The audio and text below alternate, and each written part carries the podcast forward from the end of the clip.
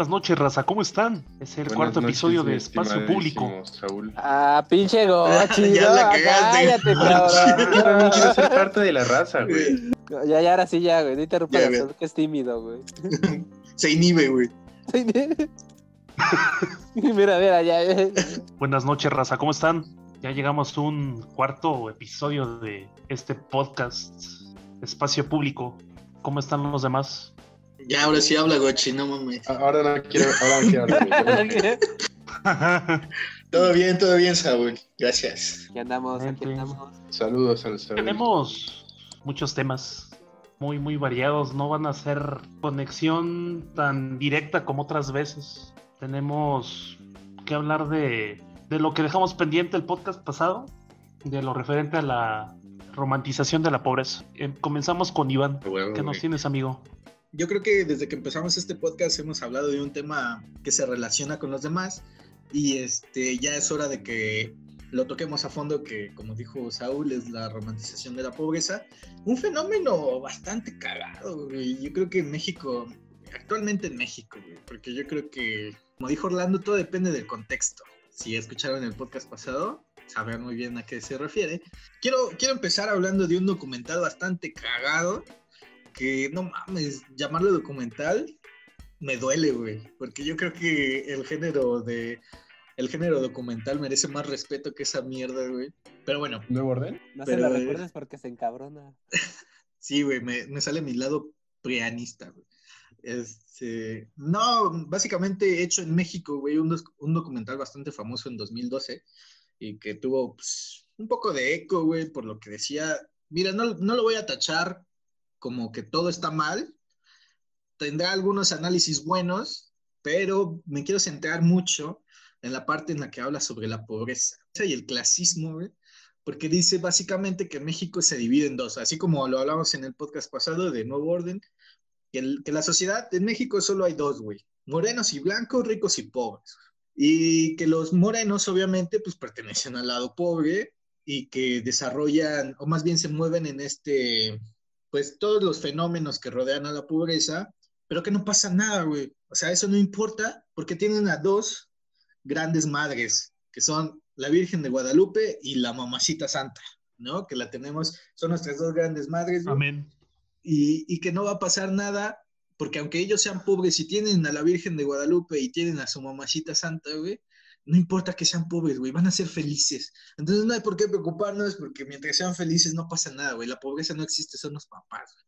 Entonces, este, pues verga, güey, desde ahí empezamos mal, porque un documental de Televisa que se difundió obviamente en el canal y que pues no dudo que haya llegado internacionalmente a otros países, diga que nosotros vivimos así, e- ese no es el verdadero problema. Yo creo que lo que realmente descubre este documental no intencionalmente es eso, güey. ¿Cómo romantizamos la pobreza, güey? ¿Cómo, ¿Cómo hacemos ver a los pobres que no pasa nada, güey? Si tú tienes a la Virgencita y mucha fe, güey, no importa que seas pobre, güey. Si tú le echas muchas ganas, si tú este, vives con tu familia, güey, si tú tienes estos valores que incluso rodean a la pobreza, güey, no va a pasar nada, güey. La pobreza es un problema que no importa, güey. Mira, más de la mitad del país vive en pobreza, ¿por qué te vas a preocupar? Una frase muy buena, güey. Si tienes solución, ¿para qué te preocupas? Si no tienes solución, ¿para qué te preocupas, cabrón? O sea, lo que estamos viendo aquí es que nos dicen, güey, no importa, güey. Eres pobre, pero eres feliz, güey. Los pobres viven felices. Y, y mucho de, de la televisión en México, güey, las novelas, güey, La Rosa de Guadalupe, que está tan impregnado en, en nuestra televisión mexicana, güey, justamente dice eso, güey, no voltea a ver a los ricos, güey. Y como dijo Orlando el programa pasado, güey, los ricos también tienen problemas, güey. O sea, ¿qué les envidias? Cuando eres rico, güey, tienes problemas emocionales, güey, y eso nadie lo quiere, güey. Mejor ser pobre teniendo problemas reales, güey, pero viviendo feliz, güey. ¿O tú qué opinas, Orlando? Pues ahí voy a sacar a mi Anaya interior, deja, me meto a tu casa para hablar de esto mejor. Eh, pues sí, es que también, o sea, los ricos tienen problemas, los pobres tienen problemas, todos tienen problemas. Los clase media. Exactamente, o sea, la clase media surgió, pero ¿por qué surgió? O sea, es un fenómeno bien bonito en México, en el mundo, y básicamente fue porque, básica, ya son el ejemplo claro de que si le echas ganas, sales adelante en este sistema llamado capitalista y es los que sostienen, por así decirlo, todo este sistema. Porque es así de la típica frase de, ¿cómo? No critico a los ricos por no. Sí, no critico a los ricos porque para allá voy, ni a los pobres porque de ahí vengo. Güey, pero antes de que continúes, Sí, güey, podemos decir que la clase media sí existe en México, güey. Es como el 10%, cabrón. Y, y aún así no, no sé si tiene todas las caracter- características de la clase media. Eh, no, realmente. existimos, ¿eh? Sí existe y no existe a la vez. Ahí voy a sacar mi hermosa frase, depende. Desde donde lo quieras ver. Abogado, Pero- ¿verdad? Exactamente, o sea, cla- clase media. Ingeniero. pues, aquí voy a decir, pues, clase media eres, pues, si tienes más de tres comidas al día, tienes acceso a los bienes suntuarios, que básicamente son, este, pues, bienes no necesarios para vivir. Vacaciones. Vacaciones también. Bueno, eso ya viene en el salario mínimo según. No, pero en un sentido más amplio de la palabra. Que puedes salir de la ciudad y Ah, bueno. O sea, viajar, pero sin tu, viajar. sin tu sandwichito hecho en casa, güey. Comprar Ah, algo en claro. donde vas. también. También puedes invertir tiempo de ocio, actividades recreativas, o sea, todos esos aspectos, pues. ir al béisbol, pinches burgueses. Exactamente. O sea, uno sí puede decir soy clase media, pero realmente no, porque para lograr todo eso que necesitas hacer, trabajar 48 horas a la semana, un poco más, poquito menos, con prestaciones muy malas, rezando diario a la virgencita que no te enfermes, porque no mames, pinche James no me va a atender y tengo que ir a privado, rezando porque el jefe no me despida, poniéndome la camiseta por la, emple- por la empresa, claro que sí. Bajo ese contexto no existe la clase media. Y bueno, un poquito a lo que sí van para no desviarme del tema, es, en México, ricos, pobres, pero ¿por qué nos vemos así? O sea, literalmente somos una población mexicana, acá yo bien universalista, todos somos habitantes del mundo, ¿por qué nos dividen en dos? Y ambos tenemos problemas, pero pues es más fácil siempre ver los problemas del otro. O sea, antes de voltearte a ver a ti mismo, siempre es más fácil criticar al otro, decirle al otro lo que está haciendo mal, lo que tiene. Y bueno, en la Rosa de Guadalupe me da risa que Iván lo saque, pero en la Rosa de Guadalupe no, siempre sacan pobres, también sacan ricos. y uno de los Mi familia principales... perfecta. Exactamente. Sí. Pero me da mucha risa porque siempre los ricos está ligada a la delincuencia. O sea, está como eso de si eres rico, algún día tienes que cuidarte porque te pueden Eres la secuestrar. víctima. Ah, tú eres la víctima, que porque traes el iPhone ya les diste acá de no saques tentaciones en la calle, que ya levantaste la envidia, que no sé qué. O sea, como que siempre es eso de envidiar al otro, quererlo ver menos. Cuando hasta en las familias ricas se chingan entre ellos, o sea, es casi, casi papito de un llamadazo aquí, te cierro el changarro, o sea, no mames. Este, o sea, siempre se envidia al rico, ¿sabes? O sea, pero me da risa porque siempre está ligada a la delincuencia. Siempre, siempre delincuencia. Algo le pasa Morenos rico. por naturaleza. Exactamente, o sea, al rico le pasa algo, es por la delincuencia, es por la corrupción, es por esto. Sin embargo, no saca problemas interiorizados, un problema que afecta a todos, y es la, tanto puede ser violencia familiar, la ansiedad, la depresión, o sea, no mames, esa madre no perdona, le da a todos por parejo, a ciertos grados, ciertos niveles, pero les da a todos. Y bueno, eso es lo que quería comentar. Verga, güey. Ahorita que dices sobre los problemas este, relacionados que casi nadie voltea a ver, hay una película también muy buena de los tiempos de. Verga, se me fue el director. sí, güey. De, de los olvidados, que es Ah, Los hijos de. Sánchez, güey. Ajá, pero la película que les quería decir, Los hijos de Sánchez o Sí, Sánchez. los o hijos de Sánchez. De Sánchez, güey. Justamente esa película, güey. Ajá, pero aparte, güey, habla de, la- de justamente de, de la parte pobre de la ciudad, de las familias pobres. Porque Sánchez obviamente es- representa a la familia pobre, güey, que tiene un chingo de hijos, güey, y que le vale verga su- al mismo tiempo sus hijos, güey. Porque todos viven en una casa En un pues, cuartito. condiciones, güey, en un cuartito, güey, ya están las niñas, güey, no hay intimidad, no hay nada. Y este, y justamente eso se sigue reproduciendo hasta hoy en día, güey. Yo, o sea, no es por ventilar a nadie y espero que nadie se sienta ofendido porque esto no es para nada pa- para eso, güey, simplemente es, es, es digno de comentar, güey. En muchas familias, güey, se sigue viviendo así, cabrón. Se sigue viviendo en, en, en lugares en donde llegó el tío, güey, llegó este, se casó el hijo y se trajo a su esposa, güey, y ahí les hacen un riconcito, güey, y, entonces la casa se va expandiendo. Y si tienes dinero, güey, pues le haces cuartitos, ¿no? Sobre la casa, la, famosa construcción, este, para arriba, güey, de que vas haciendo cuartitos. Pero ¿y si no tienes varo, güey, vas metiendo a la gente, ah, ah, justamente ahorita que, que quería hablar sobre la comedia o la comedia, entre comillas, y la televisión en, en nuestro país, güey, una familia de 10, güey. Mm, Una comedia que todos dicen, no, es que cagado, qué cabrón, güey. Pero, güey, es un problema, al menos en la ciudad. En provincia igual y se ve muy...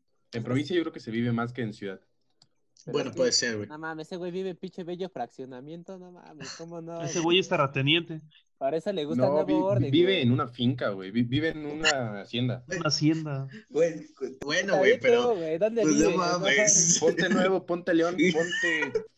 Ponte. ¿Cómo era? Nuevo León, Sí, ponte güey. nuevo, ponte No nuevo. León, No, pendejo. ponte nuevo.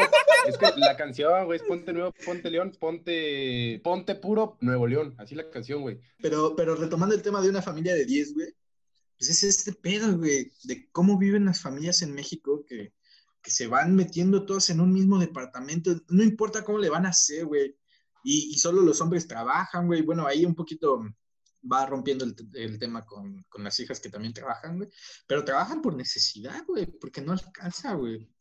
Y, y en comedia, entre comillas, abarcan temas como, güey, la familia no tiene que comer, cabrón y aún así la viven este, pidiendo fiado, güey, que los tamales, que todo. O sea, si tú analizas la comedia de una familia de 10, güey, en realidad es un problema que viven muchas familias, cabrón. Es un problema real y que se lo van gimoteando, güey.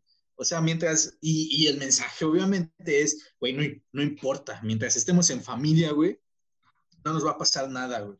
Bueno, aquí Iván ya apuntó muchas cosas, sin embargo, creo que ya, como buenos científicos sociales, hay que conceptualizar qué es la romantización de la pobreza. Yo, bueno, más bien, sí, sí, lo, co- o sea, ya voy a lanzar una afirmación que es el. Ahora sí, la romantización de la pobreza básicamente es este un medio por el cual te venden la idea de que ser pobre está bien.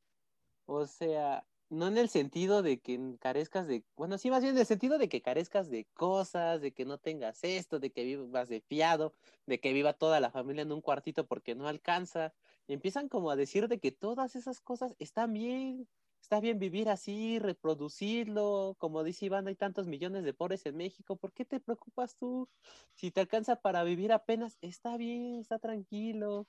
Sin embargo, la romantización de la pobreza viene muy pegada a otra cosa, que es que es la humildad. Muchos lo confunden, es una línea muy delgada. Está bien no ser este el típico así de lo que dicen de materialista, de querer todo lo material, de comprar un montón, gastar un montón, sino hay que vivir con poco, hay que ser minimalistas. Pues está bien si quieres vivir así, sin embargo, no hay que romantizar eso, esas carencias. Los minimalistas son así porque ¿qué? Tienen acceso a lo básico y pueden prescindir de lo otro. En cambio, cuando uno es pobre, pues no es prescindir porque quieres, sino porque no puedes permitírtelo. Qué profundo. Sí, cabrón, cómo se reproduce el que ser pobre es bueno. Yo creo que ahí hay un, está el verdadero problema, cabrón, en el que nos venden la idea, güey, y yo me centro mucho en la tele, güey, este, cómo, cómo reproduce mediante comedias, mediante novelas, mediante lo que sea, güey.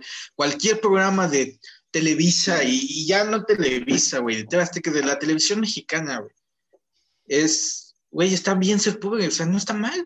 ¿Por qué, qué te vas a quejar, güey? Y, en una clase un profesor me decía, a ver, ustedes eh, como que les preocupa mucho lo de este tema del consumismo, ¿no? Ahorita que hablabas de vivir minimalista. Les preocupa mucho lo del consumismo y quieren aplicar reglas para, para bajar el consumo en ciertas cosas y todo, güey. Este famoso meme que salió últimamente de la basura en Estados Unidos, mira, aquí hay algo y hay un Play 5 y hay mesas y la chingada, güey. Y la basura en México, no mames, aquí hay alguien, ¿no? Eh, Es ese pedo, el profe decía, güey, que ¿por qué nos preocupamos nosotros, güey? Nosotros no consumimos al nivel de los gringos, cabrón. Ni el 10% de, de- del consumo que los que deberían estar bajando el consumo, güey, son los países des- desarrollados, güey. No China. México, güey. China, güey. Pero nosotros, ¿por qué te preocupas, güey? Güey, ¿gastas 40 mil al mes en, en artículos no necesarios? Cabrón, ya quisiera un mexicano promedio ganar 40 bolas al mes, cabrón. O gastar en cosas no necesarias, güey. No vivir al límite. güey. Y es justamente eso que te venden justa esta Greta Thunberg, ¿no? Bueno, ahí Eh, sí te voy a parar, güey. Ahí sí te voy a parar. A ver, dime, dime. Porque tú dijiste algo, algo- dijiste algo muy interesante, ¿no? Ya quisiera un mexicano no gastar en cosas, bueno, gastar en cosas no necesarias. Pero es bien interesante pensar qué es lo necesario, ¿no? Eh, Orlando, voy a tomar tu, tu tendencia de citar a Orlando. Orlando decía en el podcast anterior que qué es lo necesario, ¿no? Ir, ir- ir a ver a tus águilas del América o, o comprarte unas caguamas o comprarle un juguete a tu hijo, ¿no? Y realmente yo creo que el problema de la pobreza no es solo un problema de pobreza, también es un problema de educación. Eh, educación en general, no solo educación eh, de economía, ¿no? Como Nos dicen va a vender coaching, que deténganlo. que- Ya lo está haciendo, güey. Educación financiera. muy tarde, ya están adoctrinados. La estructura piramidal no funciona. Solo para uno. Ah, Para ti no funciona. No. Ey, parece que alguien quiere venderme algo. Alguien quiere venderme su libro, una conferencia. No, pero realmente sí tenemos que pensar en, en realmente el mexicano promedio gasta en cosas necesarias, solo en cosas necesarias, porque yo sé que el mexicano promedio es bien borracho, ¿no? Y, y realmente empedarse cada fin de semana es necesario. Para hacer un podcast.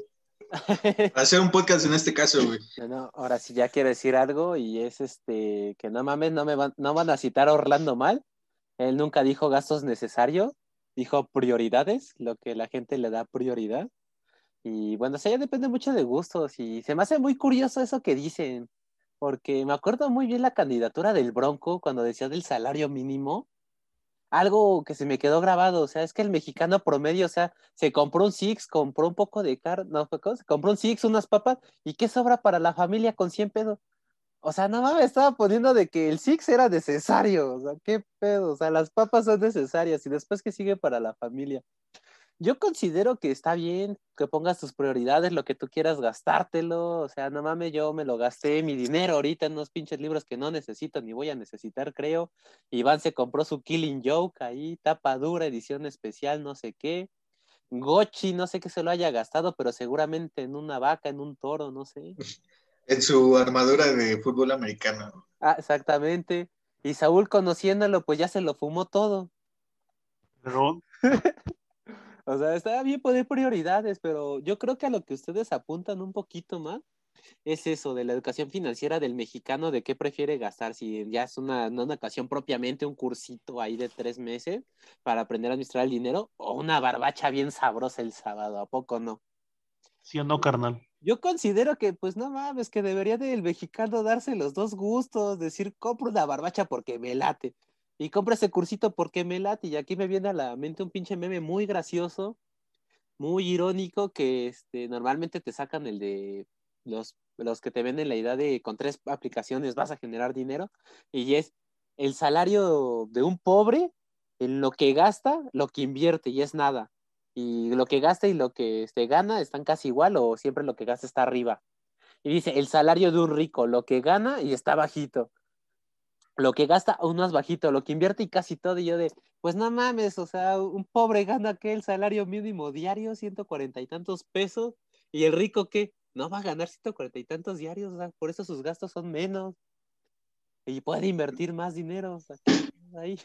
Exactamente, güey. Y antes de que agarren nuestros clips y los pongan en páginas de los güeyes que odian a AMLO, güey, no, no queremos decir, no queremos decir que sea culpa del mexicano promedio, güey. O sea, no, claro que no, pendejo. Obviamente, como dice Orlando, debería ser, deberías darte tus dos gustitos, güey. Deberías comprarte tu caguamita, güey, tu barbacha y aparte gastarlo en cultura, güey, porque no pasa nada. Ese, ese debería ser el objetivo, güey. Pero un mexicano promedio no gana eso, cabrón. O sea, no es culpa del mexicano, no es, no es que el mexicano sea flojo per se, güey. O sea, el mexicano es trabajador y se pueden decir muchas cosas del mexicano y todo, güey, pero no recibe, güey, lo que trabaja, güey. Y ese es el problema de vivir en un país subdesarrollado, güey. O sea, no es tanto su culpa de que se lo gaste en, en estupideces, en alcohol, en fiesta, lo que sea, güey. Pero pues es que no gana lo suficiente, güey, y tiene que andar poniendo prioridades, güey. ¿Cuál es tu prioridad en un- en Y, y esas prioridades cambian, güey. Una prioridad podría ser, no, pues estoy guardando para la fiesta de no sé qué, güey. Y me voy a poner hasta el pito, güey, y por eso estoy guardando, güey. Pero al, pero al mes siguiente, güey, estás guardando para el bautizo de tu hijo, ¿no? Y al mes siguiente estás guardando porque quieres construir un cuarto. Y así te la pasas guardando, güey, para tus prioridades, güey, cuando debería, en, mi- en lo personal, güey, no debería ser así, güey. Debería alcanzar, güey, para hacer, para vivir bien, para poder vivir bien y aparte poderte darte tus gustitos, porque para eso trabajas, cabrón. Y exactamente, y hilando un poco el tema, este, eso de poner prioridades también es romantizarlo un poquito la pobreza, ¿sabes? Porque lo ves de ese lado, o sea, de, yo he visto el ejemplo, por ejemplo, aquí voy a poner en mi ejemplo personal de mis padres, mi padre diario levantándose a las 6 de la mañana, mi mamá también para pagarnos una educación de calidad. Y te venden como esa historia, ¿de qué es eso? ¿Una historia de éxito? ¿Esa es una historia de amor?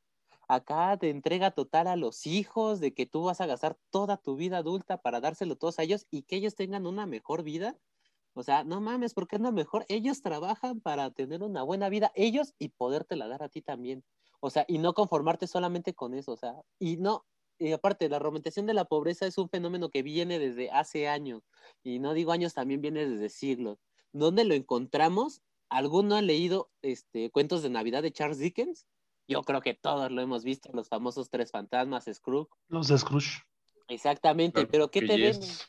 ven? A Scrooge, el hombre rico, el hombre malo, que está solo, que tiene todos los bienes suntuarios, tiene todos los privilegios, tiene todo, pero ¿qué es? Está infeliz, es malo también. ¿Y qué te ven en el otro lado? Al huerfanito, que tiene una familia feliz, contenta, que lo ama, que están en un hogar, aunque viven ahí en una chocita, te venden como que ese es el ideal, ¿sabes? De vivir humildemente, entre comillas, pero mientras tengas amor, qué bonito. Y no solo eso, también lo vemos en otros ejemplos más bonitos. ¿Quién no ha visto Charlie la fábrica de chocolate? Claro. O sea, no, Justo lo iba a mencionar. ajá, o sea, no mames, el este Willy Wonka, güey, tiene su fábrica todo bonito, todo rico, pero está solo, es infeliz, tiene su primera cana y dice, voy a buscar a alguien para darle mi fábrica. Y me da mucha risa porque todos, este, todos los que son otra, bueno, ganadores del boleto dorado, por así decirlo, viven bien, o sea, tienen para comprar, por ejemplo, una que pone a su, este, a su papá, todos sus trabajadores a destapar y destapar chocolate. El otro jugando videojuegos, bueno, ese ya fue un poquito más de cálculo mental. El otro que tiene una carnicería y come y come chocolate, o sea, no más tiene para todo eso. Y Charlie, en su cumpleaños, una barrita nada más, de un ahorro ahí de todo el año, y sale ganador. Y luego, ¿qué le dice? No, no quiero tu fábrica si no está mi familia. O sea, no, te está vendiendo ese ideal de que, o sea, que para ser feliz debes de vivir así, de tal manera. O sea, te están diciendo que ser pobre está bien, cuando realmente no está bien ser pobre. Yo creo que básicamente reproducir los valores del trabajo, de la familia, no está del todo mal, güey, pero está mal enfocado, güey. Está mal enfocado a que te sientas bien con tu miseria. Y eso no está, no es- eso no está chido, güey. Y nosotros lo podemos criticar en- en- desde nuestra posición, güey, porque somos universitarios, güey. Eh, eh, para bien o para mal, tenemos una formación universitaria, güey, que nos hace ver el, el problema donde muchos no lo pueden ver, ¿no? Y, y podemos hablar de este tema y podemos hablarlo justamente como desde un ojo crítico, güey. Pero la mayoría de los mexicanos nunca va a ver esto como un problema, güey, ni lo va a ver como que está mal lo que ves en la tele, ni mucho menos. Y yo creo que el problema es muy grande, güey. Si vamos a hablar de la pobreza, pues obviamente no nos alcanzaría ni un, ni un episodio del podcast, güey. Y este, básicamente para que Saúl pueda continuar con este tema, güey, no estamos diciendo que sea culpa del pobre, güey. No estamos diciendo que el, que el mexicano promedio tenga un problema en qué gasta su dinero. No, güey, debería ser al revés. El objetivo es ese, güey. Que te puedas dar tus gustitos, que no priorices. Y pues básicamente quería darle esta conclusión, que obviamente este tema se tocó a medias porque hablar sobre esto llevaría mucho tiempo, pero que creo que está chido cómo, cómo lo enfocamos. Y ahora sí, Saúl, este, la palabra es toda tuya. Gracias. Pues justamente eso. Muchas veces los factores, las condiciones materiales, ¿no? Como dicen en sociología, son las que imperan o las que someten a ciertas sociedades. Y sirve mucho para retomar este tema que, que sigue. Eh, les hago una pregunta. ¿cómo le dicen a los a los de Hidalgo, por ejemplo? Digamos como gentilicio. Eh, O como- ¿Los, los pastes locos? Don Kikos, güey. Don Kiko. Kiko. Este, verga, no sé, güey. Soy de Hidalgo, qué pena, güey. Pues hidalguenses, güey. Nada más. Creo que sí, güey. sí. Eh, De, de- de seguro existe otro, güey, pero lo- la verdad lo desconozco. Barbacheros. Pues a los de Tula les dicen tuleños, ¿no? Pero no es albur. A los de Tula tuleños, güey, pero Tula por... Justamente Tula viene de, de la civilización prehispánica de aquí de los toltecas, güey. De Tulán. No, es Ah, que van desde otro Tula, güey. De allá de, un- de- de- por Europa. Pues este, retomando este tema, pues no es secreto que de los cuatro que estamos conectados, creo que dos somos chilangos. Y este, el otro día estaba merodeando por internet, ya saben, estos este, grupitos de humor negro y la chingada. Y me llama mucho la atención porque se estaban peleando dos tipos que eran, creo que de Perú. Y yo dije, verga, güey. Creí que nosotros éramos el único país que hacíamos estas cosas. De atacar. Esperen tantito. Calla. Ya le puse un pinche cachetadón ahí. ¡Pa! Ya maté al perro. Eso- yo también soy chilango, ¿eh? También era Ay, chilango. Texcoco no cuenta, güey. ¿Estarás de acuerdo que, Yo soy más chilango que ¿estás tú. de acuerdo papá. que nos, no sé si decir atacan mucho o nos tienen muy estigmatizados en el resto del país? Es algo muy cagado. Porque básicamente un chilango pues, es un güey cuyos padres, cuyos abuelos vienen de otras zonas del país. Y ahora resulta que se vuelve una escoria nacional, o no sé cómo decirlo. Y con esto no quiero fomentar una especie de, discriminación en el programa o algo, porque no lo pueden bajar. Pero sí me ha llamado mucho la atención eso. Porque no, bueno, no sé cómo le digan a. ¿Quién es de Texcoco de ustedes? El de Nuevo León. El de Nuevo León. El presente. O sea, so- soy, ¿Tienen soy de algún- Toluca, pero pues es lo mismo. O sea, no, no tienen algún sobrenombre despectivo o algo así. Pues es, en general yo creo que, que, que, bueno, los tex- somos texcocanos, ¿no? Los de Texcoco, pero, pero pues de que haber alguno, debe haber alguno, ¿no? Digo, en general Texcoco no, pero yo, yo creo que todos los alrededores y sobre todo en la zona oriente del Estado de México, pues sí hay mala fama, ¿no? O sea, en Nesa, Nesa o Ecate, Ecatepec, por ejemplo. Eh. Chi- chi- Nezahualcóyotl, eso no lo había escuchado, ¿eh? Chi- eh, había escuchado Chimalhuaperro o algo así, pero... Chimalhuaperro.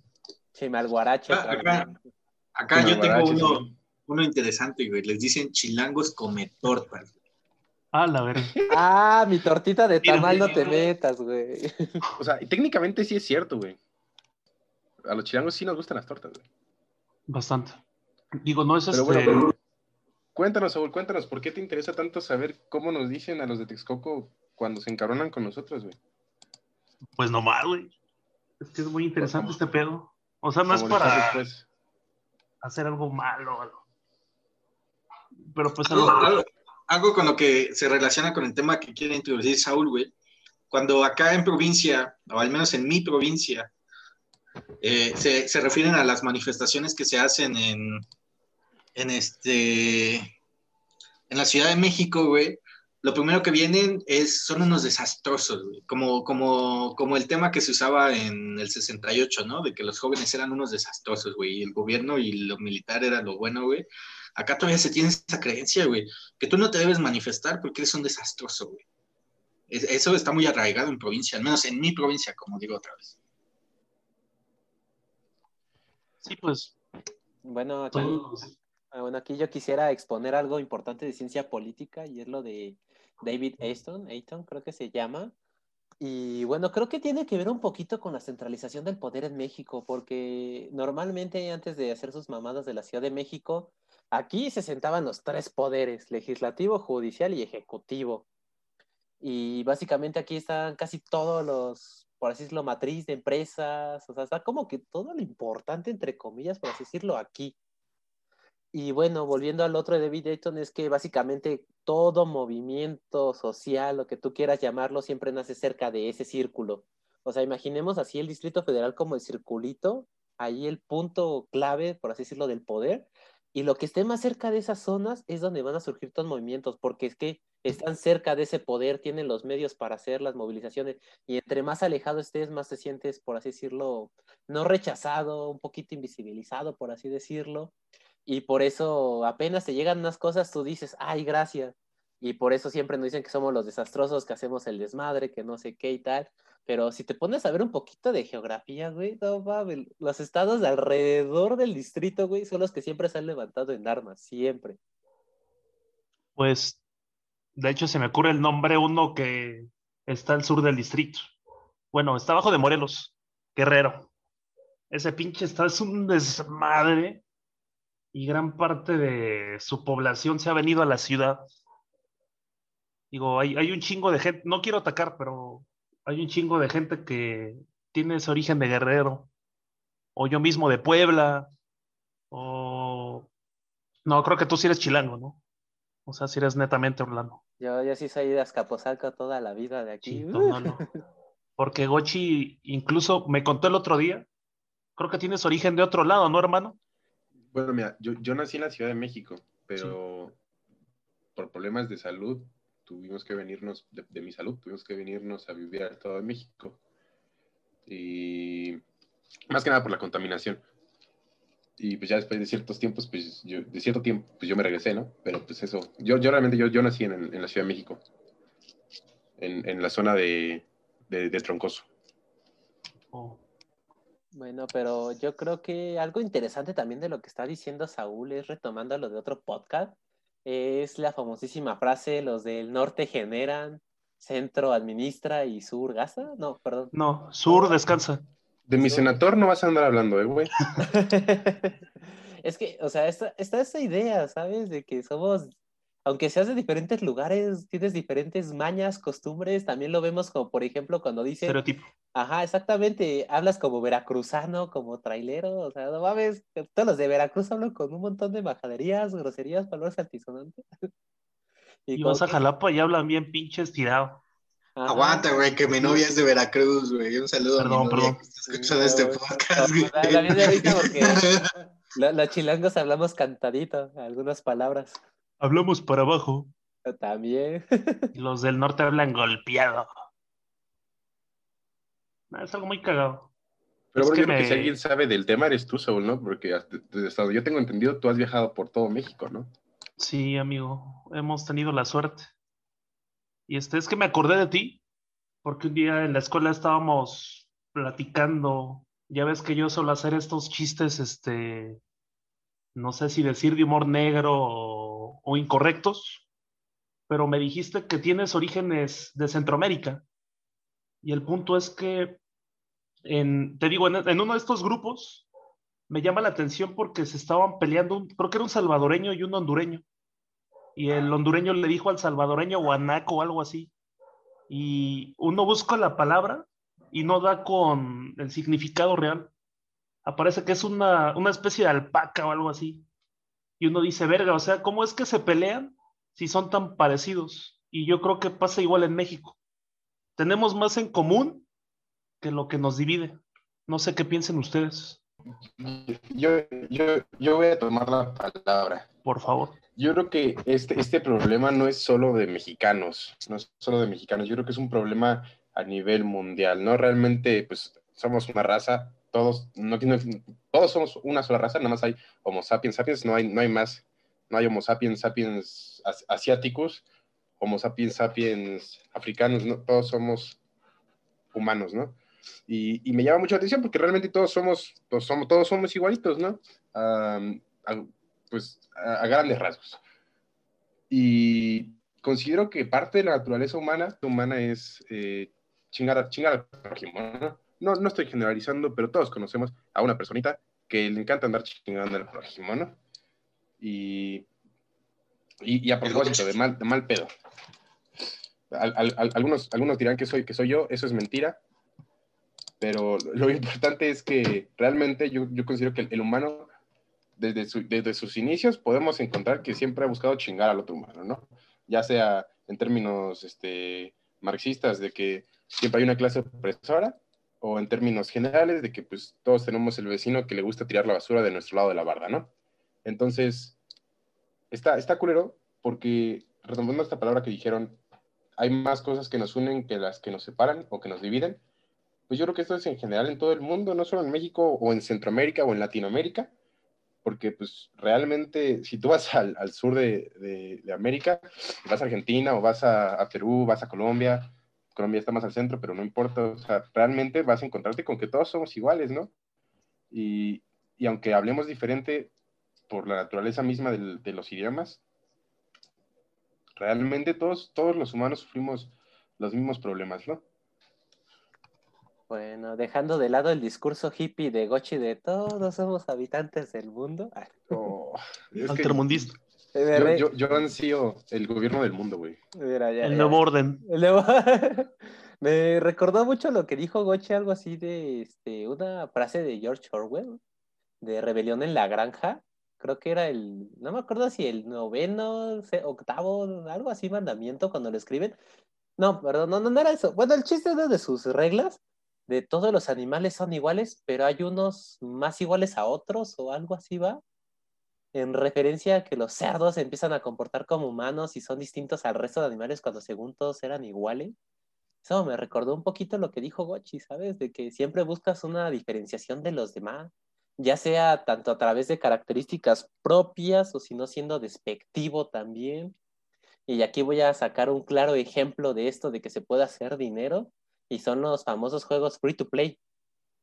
O sea, esas cosas, ¿cómo se mantienen? Pues básicamente sacando cosas estéticas, una skin, que un este, cambio estético ahí a tu personaje, a tu habilidad, lo que tú chingados quieras, no cambia nada.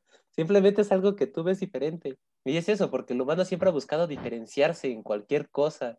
Y la más fácil, como es, ser despectivo, o sea, apuntar a las debilidades del otro, a lo que está mal, a lo que hace mal. Y no sé, yo siento que eso va un poquito por lo que apunta Saúl, o sea, de que los chilangos, al tener como, por decirlo, todas las cosas básicas, por así decirlo, aquí en el centro, empezamos a decir que los de provincia, por ejemplo, hacemos los famosos chistes de, oye, tú, Iván, ¿cómo llegas a tu casa? ¿Te vas este, en el caballo, en el burro, en las lianas? ¿O cómo le haces? O sea, haciendo bromas o de, a ver, tu calle ya está pavimentada. O sea, ¿cómo, ¿por qué queremos diferenciarnos con esas cosas? Es algo que yo no logro entender. De hecho, creo que nadie aquí en el podcast. O sea, está bien verlo como humor, pero cuando sobrepasas esa barrera, cuando, como apuntó Gochi bien, estás chingando al prójimo, eso ya está muy cabrón. Ok, puedes hacer un meme, no hay pedo. Muchos lo hemos hecho aquí en el podcast, pero ya hacer ataques personales como tal está muy, muy heavy. Sí, pero qué bueno que saques lo del humor, porque en eso no estoy de acuerdo contigo con lo del humor, ¿sabes?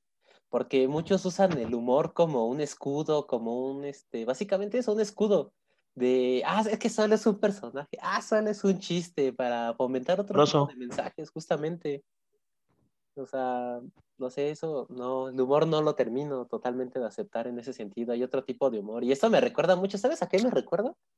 Al famosísimo de discriminación donde salió Chomel Torres y salieron otros dos actores y Chomel justificándose de es que yo crecí así y así, por eso soy así y lo que hago solo es un personaje que no sé qué, o sea, no mames, vato.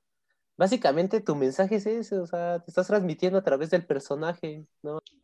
Y, y tocando este tema de, de los videojuegos, también estaría interesante pasar al siguiente tema de- del día de hoy, el último tema de hoy, que es la piratería, güey. O sea, en general, la piratería, pues, ¿qué es? Obviamente nos vamos a referir no a la piratería de, de la piratería de, de, de- de África. Del Caribe. Sí, Sparrow. Sí, no, o sea, no, nos vamos a, no nos vamos a referir a los piratas del Caribe, sino a la, la piratería virtual, ¿no? Este, descargar música, videojuegos, etcétera, de una forma ilegal, ¿no? Entonces, ¿qué es la piratería en general? Es un problema. Sí, sí, es un problema. ¿Y a quién afecta? Obviamente afecta a los creadores de contenido, ¿no? ¿Cuál es, cuál es su, punto de vista al respecto? Quiero escucharlos primero. Verga, güey, yo no quiero mono- monopolizar la palabra, güey, pero tengo ahí, eh, tengo una encru- encrucijada, güey, porque, verga, yo sí me he puesto a ver películas en Cuevana con mi Jainita, güey, cuando no están en Netflix o en Amazon. Y no lo veo tan mal, güey, o sea, salgo y digo, no pasa nada, güey, fue una película, güey, estoy pagando mis plataformas, pero ya cuando ves, es como, es como cuando te quejas de la inseguridad, pero compras tus drogas con el dealer, ¿no?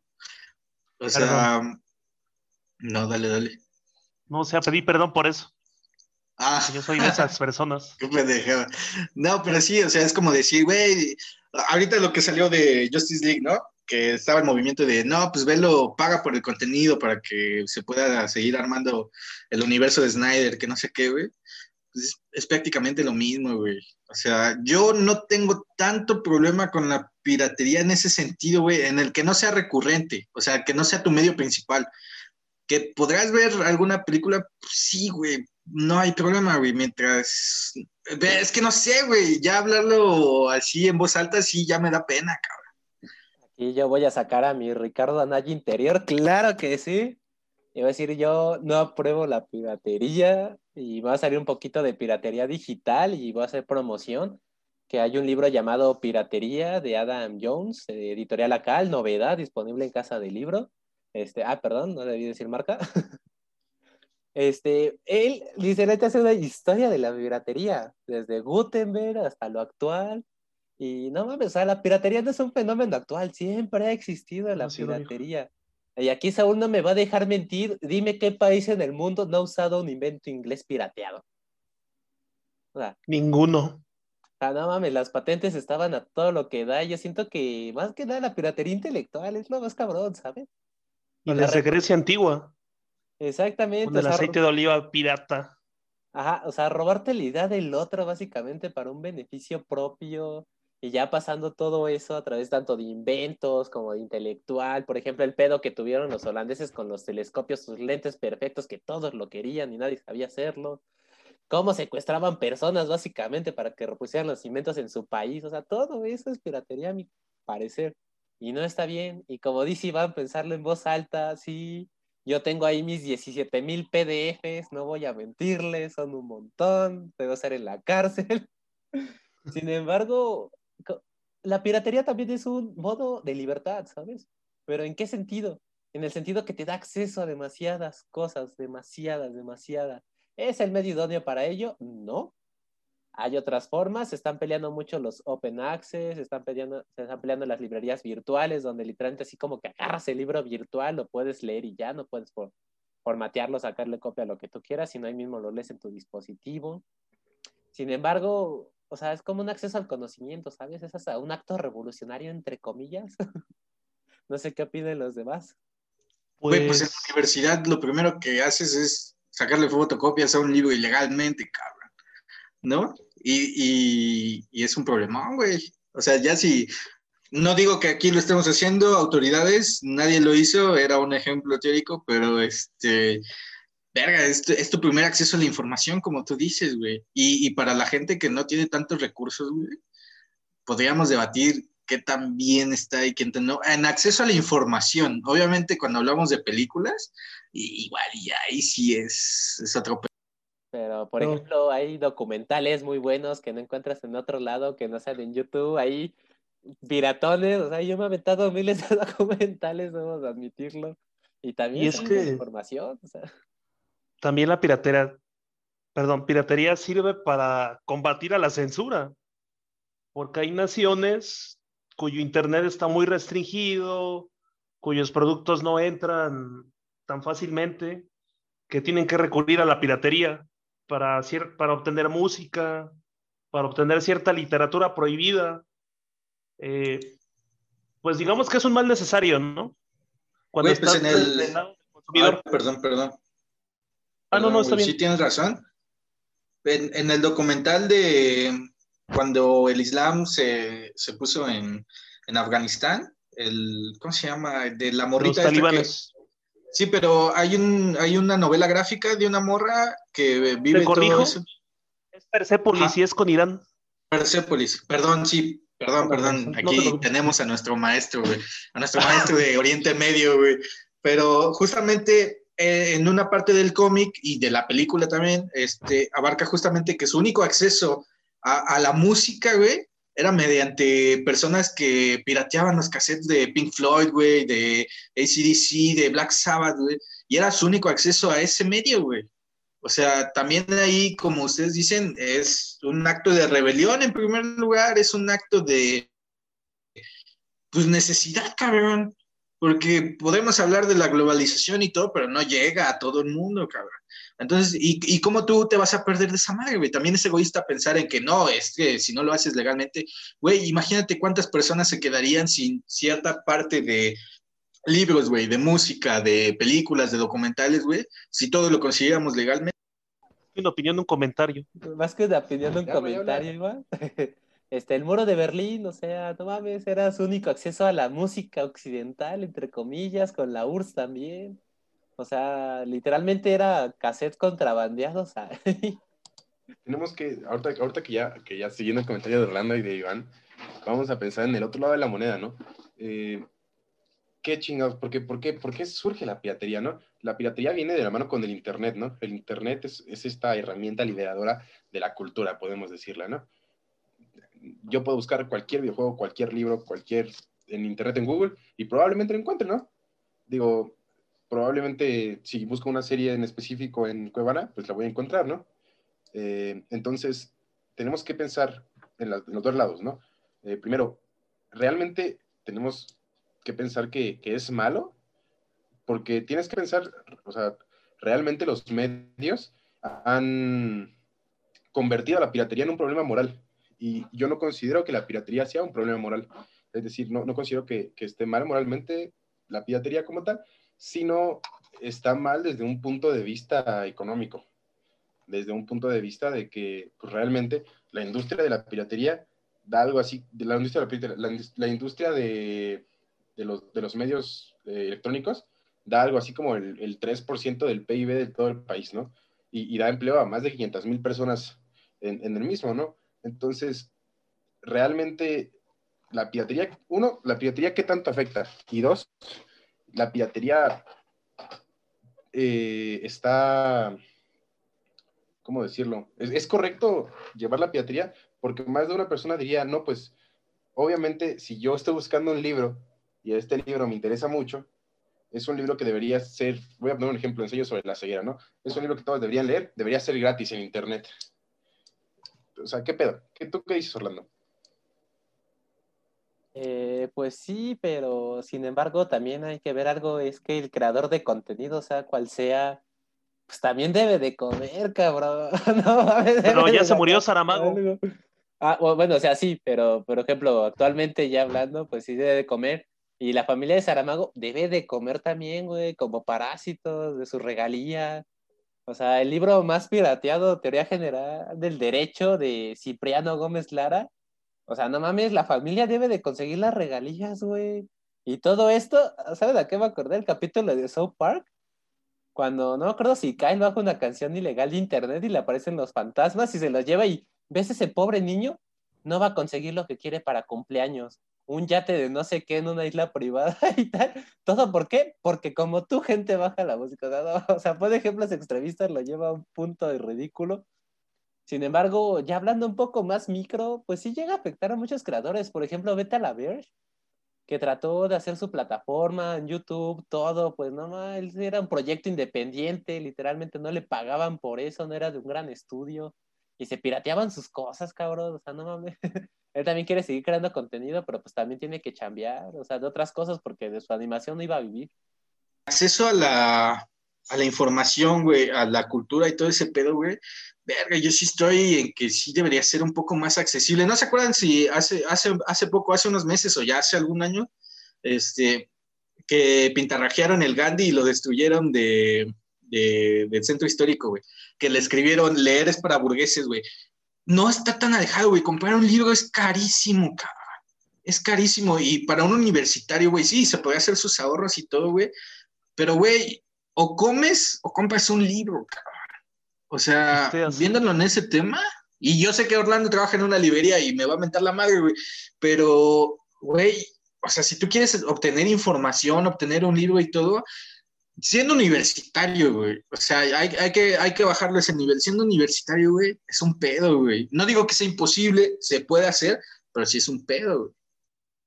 No, y, y nosotros, bueno, yo creo que por lo menos Iván, yo, este, somos universitarios, pero pues no, no tenemos tanto pedo de que tengamos que salir de la universidad y jalarnos a la chamba, ¿no? Entonces, ahora tantito peor para los universitarios que tienen que salir de la escuela, irse a chambear y después llegar a su casa para, para, pues, para dar para la papa, ¿no? O sea, entonces, tantito peor. Realmente podemos pensar que... Primero dos cosas. Uno, yo considero que la cultura es libre, pero libre no significa gratis, ¿no? Hola, el gato de Orlando. Dos, si bien comprar libros, comprar libros sí es muy caro, hoy y cada día es más accesible consumir libros, ¿no? ¿Por qué? Porque realmente ya es un medio que se está muriendo. Ya nadie, ya casi nadie va a las librerías como lo hacían antes, como lo hacían antes, Orlando, como lo hacían antes, antes de que te encabrones. Y, y realmente nosotros debemos pensar, uno, ¿qué pasaría si el, el autor al que le estamos pirateando, por así decirlo, pues no tiene pedos de comida, ¿no? Por ejemplo, yo, yo me descargo Minecraft pirata, pero pues todos sabemos que el creador de Minecraft vendió Minecraft hace miles de años y ahorita Microsoft pues obviamente no va a tener problemas, ¿no? ¿Sería correcto, moralmente hablando, pues, chingarle a ese tipo de creadores? Bueno, pues aquí, más que una pregunta, tengo un comentario. Primero con lo que decía, sí, el libro es muy, muy caro y se encarece conforme a la inflación y conforme a otros factores. Por ejemplo, las tres principales, aquí ya voy a sacar nombres ya que nos tiren el podcast. Océano, Penguin Random House y Planeta, no mames, eso te acaparan todo el puto mercado. Si no estás a su madre, güey. Exactamente, o sea, si no estás con ellos, güey, o sea, tu producción, lo que tú, bueno, tu producción más bien, tu escrito jamás va a llegar a una librería, va a ser vendido ahí en el metro, yo creo, por ti mismo, pero, o sea, tienes que estar con ellas o en contra de ellas, ya valiste. y sí, el libro es muy caro, más que nada, ¿sabes cuáles son muy caros? Los libros de texto.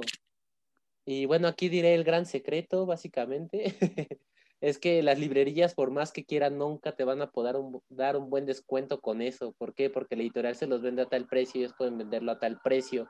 Y su margen de ganancia literalmente es una risa, es un asco. Y cuando te ofrecen descuento, pues esa ganancia, pues ya no, o sea, ya la librería, pues no tendría un motivo de ser.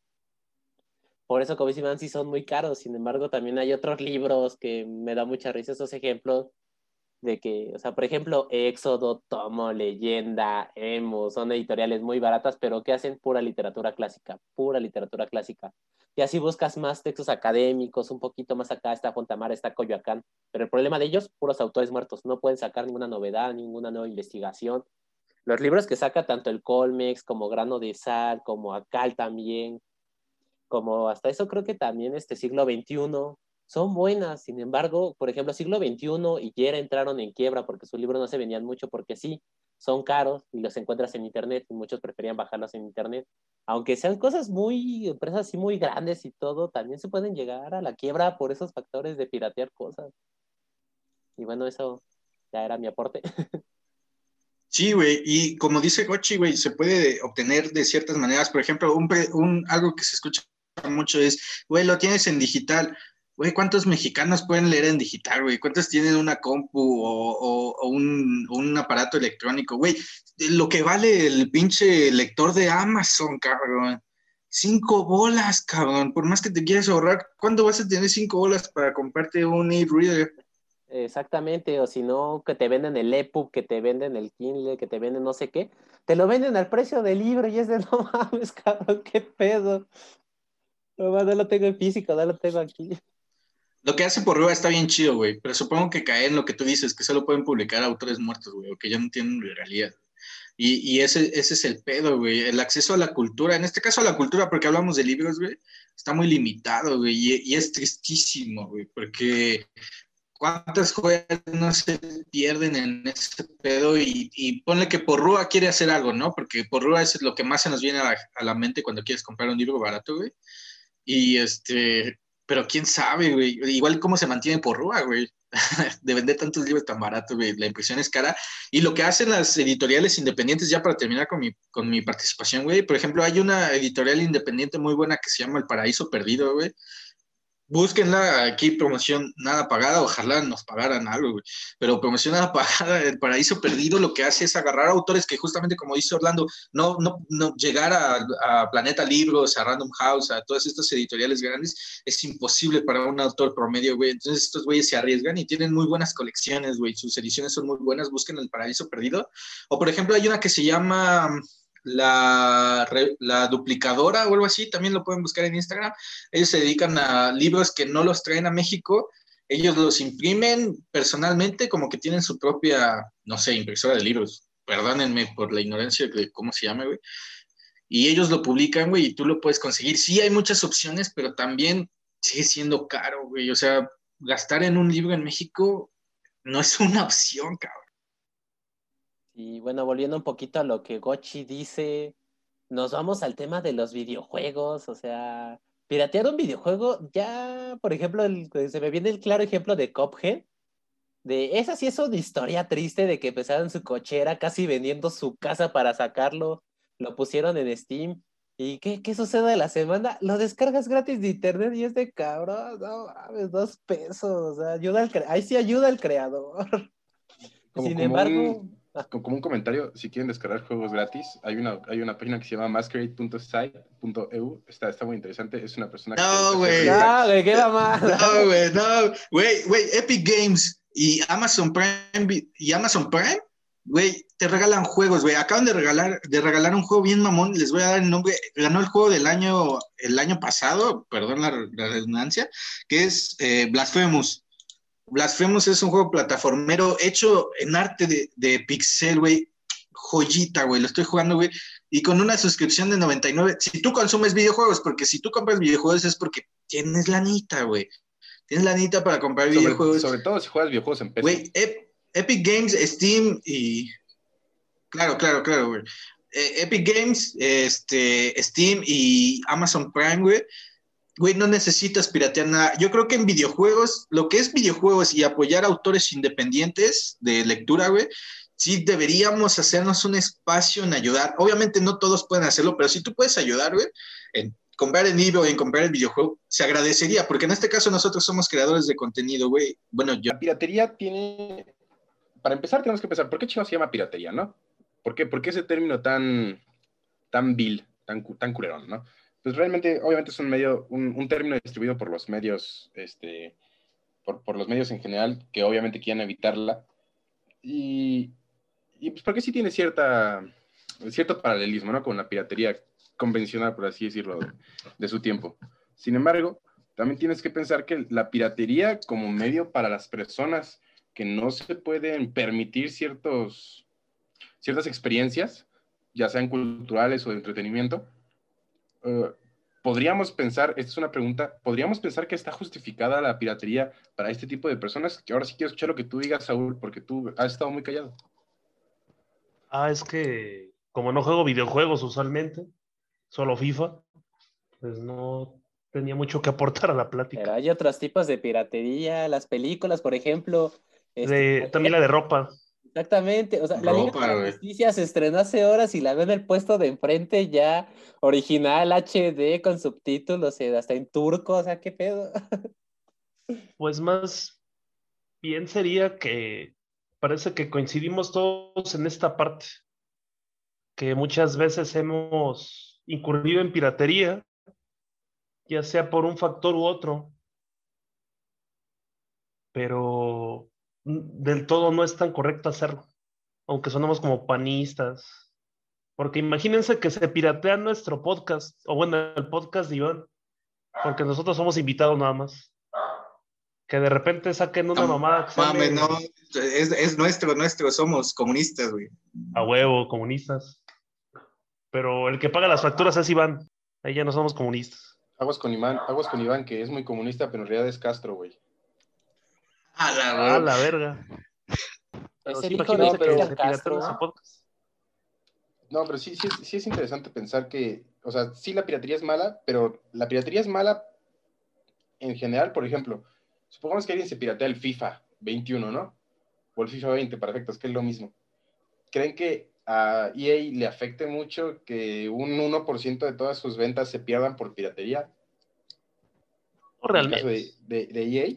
O sea, obviamente si nos ponemos a hablar de, de, de los autores de juegos indie, este, Subnautica, Super Meat Boy, eh, Jue, etcétera, obviamente sí les va a afectar hasta un pequeño porcentaje de, porque es la mayoría de su dinero, ¿no? Casi todo se va a este proyecto. Sin embargo, repito la pregunta, a ver si alguien me contesta, putos.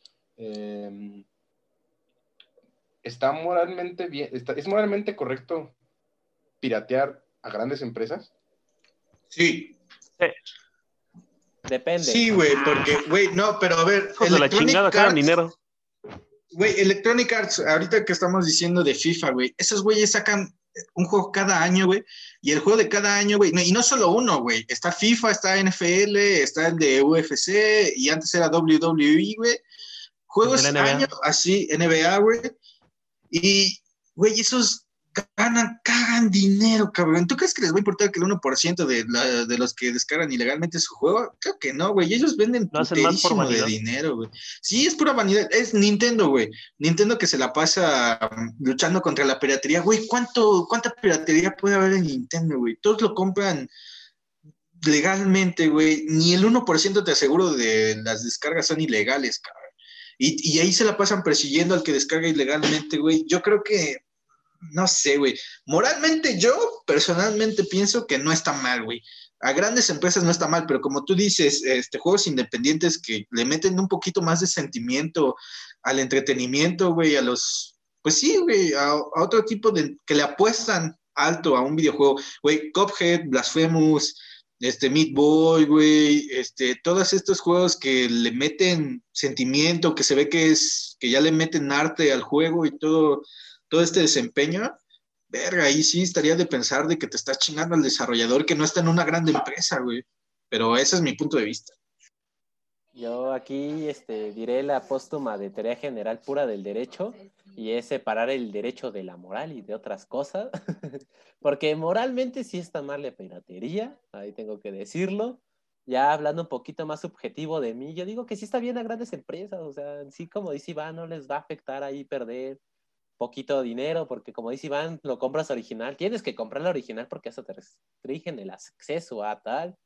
Sin embargo, ya si lo pones con el tema de moral, ya vienen los valores también que tú tengas como persona, tus valores cristianos, instituciones. Y no sé, siento que ahí sí ya quedaría la opinión muy, muy diversa. Pues yo creo que ya, ya para cerrar, porque no sé cuánto tiempo llevamos, pero yo siento que ya llevamos más de una hora. Eh, realmente tenemos que pensar, para empezar las estadísticas, ¿no?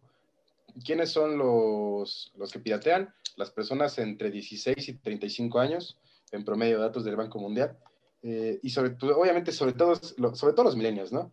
Ah, y otra, esto, solo como dato, esto sí lo investigué, eh, para Iván, el 70% de los mexicanos tienen acceso a Internet. Según el Banco Mundial y según el INEGI, el 83.2% me parece.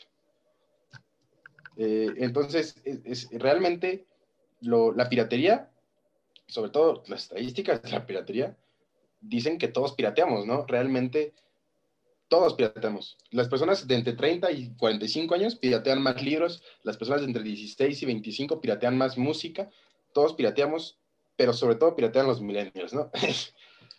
no, no, no, no es por chingar, pero realmente todos pirateamos. Entonces, la piratería es muy común eh, y se pierden al año en general eh, en, la, en, la, en, la, industria de, la, de las películas 97.1 billones de, de, dólares. Muchísimo. Y en la televisión 95.4. Eh, y es muy interesante pensar, pues, ¿quién chingado los pierde, no? Porque las personas que, Iván, que hace sus cortos en la UAM, no, no, no, no va a perder por la piratería porque realmente nadie va a piratear esas pequeñas cosas. La gente busca piratear la gente busca piratear cosas que les dejen dinero, ¿no? O sea, Juanito de las películas va a buscar piratear la película que más vende, ¿no? Y, está interesante porque realmente la película que más vende pirata también va a ser una de las que más venda en original, ¿no? Y si bien la piratería sí hace que la economía se duela, por así decirlo, también ayuda a la economía en general, ¿no? O sea, hasta Don Chando, el vendedor de películas piratas, o tu vendedor de, de programas afuera de la plaza de la computación, pues algo va a hacer con ese dinero, ¿no? Y probablemente ese dinero no salga del país inmediatamente.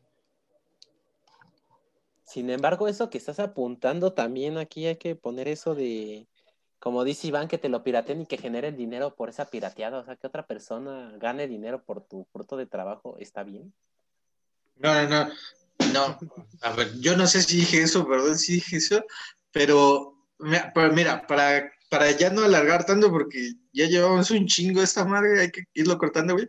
Lo, lo que yo pienso, güey, es distribuir ilegalmente algo para que pueda ser de consumo libre o que llegue a más personas, mm, yo no siento que esté mal. Lucrarte con esa distribución, ese sí ya es pasarse verga. Porque lucrarse con el trabajo de alguien más, güey, y de lo único que estás ganando dinero es de distribuirlo, güey, eso está mal, güey. Tener acceso gratis a algo que no puedes obtener legalmente sin que nadie se lucre, ese está interesantón, güey. Lucrarse con el trabajo de, lo de, de los demás solo por distribuirlo. ¿A qué te suena, güey? No, No sé, buen pedo. O sea, ¿qué No, hay? pues, Porque dime, no, no creo, no creo que el CEO de, de- de Electronic Arts se ponga a decir, "Mm, como que ahora quiero hacer este juego, entonces me voy a poner a programar el día de mañana, ¿no? Digo, para mí Electronic Arts lo que hace es vender el trabajo de sus programadores Explotar. y, y- y distribuirlo, ¿no? Pero también les da dinero, güey. O sea, también les da dinero para producir ese material. Técnic- técnicamente Don Chano también compra la película original para hacer la clon, güey. A huevo. No, O sea- a ver, pero en película es solo uno, güey. Solo uno la compra ilegal, güey. Solo uno lo compra ilegal, güey. ¿Y cuántos la distribuyen, güey? Ese ¿cuán- es otro pedo, güey. ¿cuántas familias comen de ahí, güey? Estamos hablando de No, tema pues yo nunca dije. Sí, yo nunca dije que fuera mal, güey. Eso, no, a mí me vale madre. sí, A mí me vale más lo que gana Electronic Arts. Yo estoy con Don Chano. No, pero re- realmente la, la- piratería es un problema eh, de índole legal, de índole económica y un dilema moral muy cabrón, ¿no? Porque tiene dos lados muy, muy diferenciados, ¿no? El, lado de, la persona que, que consume la piratería de, güey, realmente no me alcanza para pagar 500 varos por una película, 200 varos por una película, que voy a ver una vez, probablemente. Entonces, ¿por qué, por qué tendría que comprarla en ese precio tan elevado que no me alcanza, ¿no? Y el otro lado de la moneda que es, oye, a mí me costó mucho dinero y trabajo hacer esta película. ¿Por qué la gente no pagaría un precio justo por verla? Entonces, yo creo que como todo es un, es un buen tema para hablar. Estoy feliz de que lo hayamos tocado. Y, y pues yo creo que si tiene algo más que decir antes de cerrar el programa, pues ahora es su momento. Pues Mm, ah, va- que, nos busquen con Don Chano. Próximamente la San Felipe. Espacio público, tres en uno. Pero, pero justamente lo que dijo el Gochi es esto, güey. Spotify en este caso se lucra de, de las personas que están escuchando esto en Spotify, güey. Y a nosotros no nos están dando ni un peso, cabrón. Entonces ahí podríamos decir, ah, vale verga, ¿no? ¿Qué pedo? ¿Qué está pasando aquí, güey? Pero yo lo hago por gusto, güey. Por amor al Nosotros- arte. Nosotros somos humildes. güey.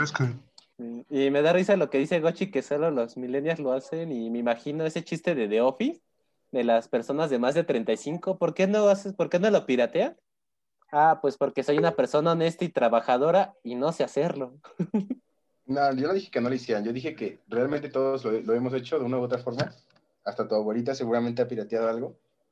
Digo, yo, yo sí le descargué a mi, abueli- a mi abuelita su, su Biblia Reina, Reina Valera en su teléfono, güey.